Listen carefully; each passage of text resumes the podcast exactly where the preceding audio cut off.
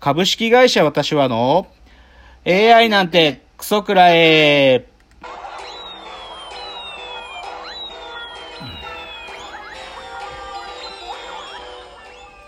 群馬が生んだ怪談時、株式会社私は主張の竹之内です。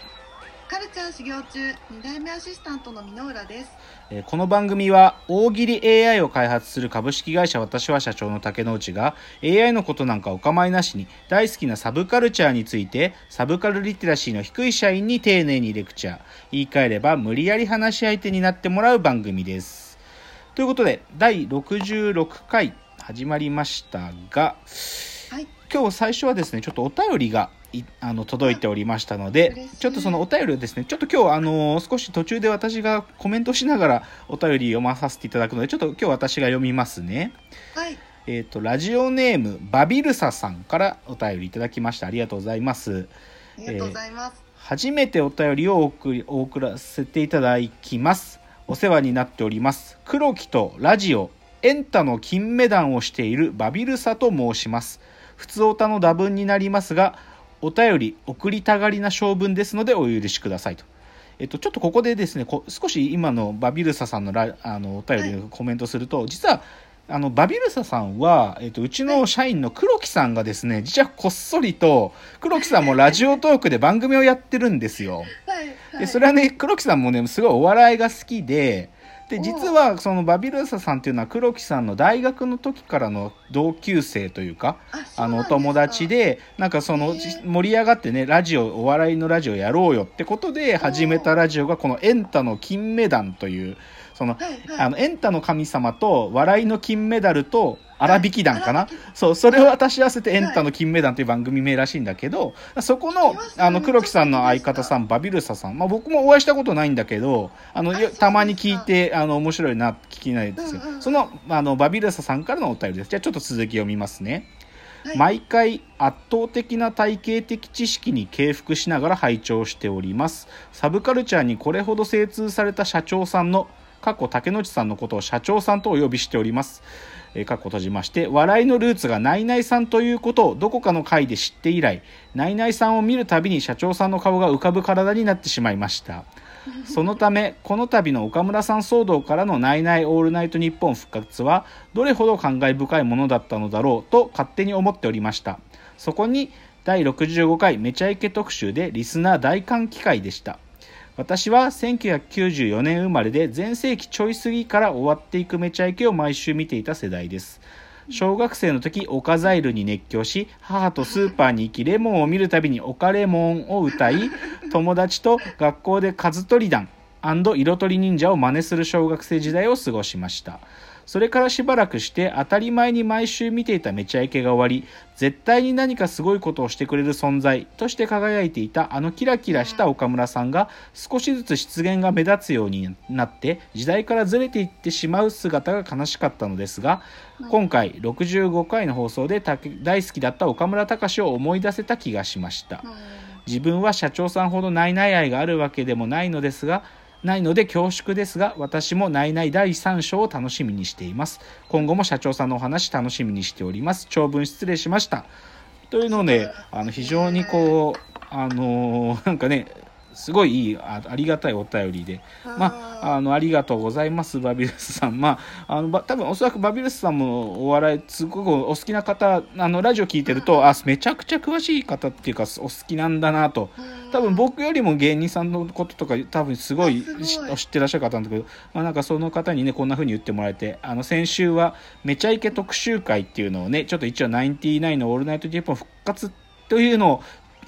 記念して、まあ、やったというので、まあ、その感想をこんな風にいただけて嬉しいですね。バビルスさんありがとうございました。ありがとうございました。まあ、なんでまあちょっとここせんちょっと最近はお笑いトピックスが多かったんですけどもまあでもちょっとまあでも僕はそもそも笑いが好きですからね。ちょっとまたじゃあ今日も冒頭は今週のラジオエンタメライフで少し、はい。えーっとまあいよいよねそのなんでしょう緊急事態宣言が解除されてこう、なんていうか外出自粛下でのコンテンツってものがまあ言っちゃえばねもう多分最後の一押しぐらいなものがいくつか出てきてますけど、ちょっとそこでおすすめしたいのはね、まあ、芸人さんのあの YouTube ライブ。まあげまあ、芸人さんがまあ活動がね少し難しいっていう状況の中であのリモートの機能とかを使ったりとか YouTube ライブを使ったりしてやってるコンテンツっていうのをちょっと紹介すると僕がお気に入りなのはねもともと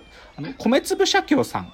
あの、はい折島一平さんとサンキュー達夫さんの漫才コンビですけど、こ米粒社協さんの YouTube チャンネルでね、あの、これ YouTube ライブの機能でやってる談話室っていうのがあるのね。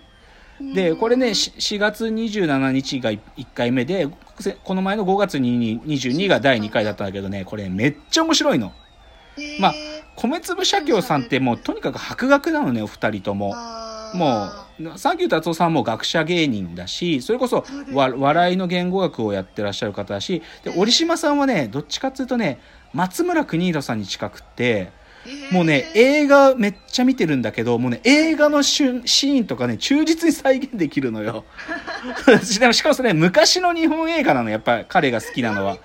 そう、だからね、そのね、この談話室はね、ほとんど折島さんの映画再現にほとんどが費やされてるんだけど、これめっちゃ面白いんで、ぜひおすすめです。あとね、これは昨日だ、もうつい先、昨日だ、僕もさっきまで見てたけど、はい。東京03がね、リモート単独公演を、あの、やって、まあ、東京03っつったらもう、もはや、お笑いライブ、単独ライブをやったらもう、チケットが何万枚って単位で売れるっていう人たちですから、その方たちの、まあ、あの、リモート単独公演でね、隔たってるっていう、それがね、YouTube で。うん、昨日だったかな。3人がバラバラそうそう、3人がバラバラででもねリアルタイムで本当にでもまあ、コントの職人が作った、まあ、多分、このズームって機能を使った最終形態かなっていう感じのもの。へなんで、これね、とあのぜひ見ることをお勧めします。はいということで、じゃあ、ここからは、ミノールさんの持ち込み企画に参りましょう。クソメイツの宿題。えーこのコーナーは2代目アシスタントミノールさんの持ち込み企画です。前回第65回の放送で竹之内のサブカルトークの中からこれはと思うものを聞かれてもいないのに宿題として振り返るコーナー。ミノールさんの1分のスピーチの後竹之内のコメントと採点があって終わります。までは、スピーチお願いします。よーい、スタート先週はめちゃイケ特集めちゃイケといえばあのインパクトの強いテロップあのテロップの作風だけずっと記憶に残るってすごいなと思って調べると、えー番組プロデューサーの片岡さん曰くやはりこだわり抜いて作られたものでワンシーンを見ただけであこれめちゃイケっぽいねと分かる番組作りを一言で言えば、えーめちゃイケのパッケージ化を目指したのだという私はまさにその策略にまんまとハマったと言えよう。えここで疑問に思うのはテレビ番組の作り手がその番組をパッケージ化しようと目論むのは王道だろう。しかしその方法としてテロップが大活躍しているのは日本独特なのではないだろうか。海外のテレビでは現地局配信のものでもネットフリックス上もののものなんかでもあまり見かけない気がする。もしこれで竹野内さんが何か思うところがあればぜひお聞かせ願いたい。カンカンカンカンカン。カンありがとうございます。はい。まあそうっすね。まあ先週はそのめちゃイケ会でミノルさんがそのめちゃイケのテロップ文化というかねめちゃイケがこうはい。発明したこうテロップという一つの表現形ですよね、いや、これはね、まあ、まずテロップの歴史で言うとねテロップを一番最初に発明した番組っていうのはねトンネルズなんです、トンえートンネルズの自体はアメリカでなんかその、うん、まあそう起源はそうだね。そう。ただバラエティ番組でああいう手法確立まず始めたのはトルトンネルズの皆さんのおかげですだったのね。でだけどそれがね、まあ、めちゃイケがスタートした時になんかあの感じなんかこうちょっとね変なゴシなんか変なロゴのスタイルだとかね背景デザインとかのあの感じっていうのがまあ多分めちゃイケの特徴だと思うんですよね。であれは多分90年代の多分めちゃイケの大いなる発明だと思うと。わでねだってじゃあ今それが現代になって日本固有かどうかっていうのって多分ね、固有じゃなくなっちゃったんですよ。しかも多分ねそのテロップってものが持ってた機能っていうのがね多分テレビの中ではもうちょっとねなんていうのかな薄まっちゃった。だから稔さんが言うようにパッケージっていうのはね今のはい。現代の言葉で言うとね UI とかね UX って言葉に変わったのよ。ユーザーインターフェースとかへユーザーエクスペリエンスつまり何が言いたいかっていうとスマートフォンによってはい。僕らはネットフリックスの番組一個一個にはある種の統一感は持たないけどネットフリックスの UA UI あの黒いところに赤い文字はいはいはい。あの感じであネットフリックスだなってことはわかるじゃん。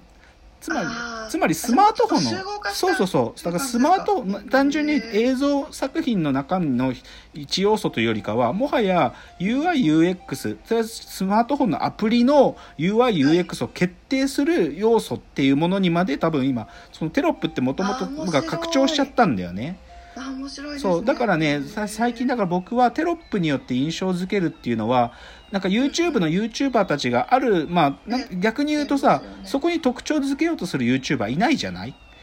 でそですね。でそれっていや多分逆説的に YouTuber たちがこう、YouTube 上で視聴者が見るっていう体験を徹底して最適化した果てにそれが共通化したのよ、なんか言っちゃうとちょっと違うことすると視聴者が一瞬見づらくなっちゃうっていうことまで意識するのでこうテロップってものがこうなんていうかある意味ユユニバーサルにこう統一されちゃったものになったっていうのが僕の見立て。面白いですうね、んへーだからひょっとするとだけどでもそういうとこまで来てるからまためちゃイケみたいにある意味変わったことやるとひょっとすると新しいカルチャー生まれるかもしれないっていうのは僕のひょっとするとっていう逆張りの思想で言うと思いますね。うんいいじゃないすごく面白いテーマだと思いますよ。えっ、と今日は高いですね。97点にしましょうか。やったぜ。はい、はい。ということでちょっと箕浦さんの今日の宿題は、えーてめちゃイケから考えたテロップ考察でした。ありがとうございました。じゃあちょっと,、えー、と今週の格言が収まらないので次のチャプターで今日今日の格言を言ってから、えーコーナーに入ってまいりたいと思います。ではちょっと次のチャプターです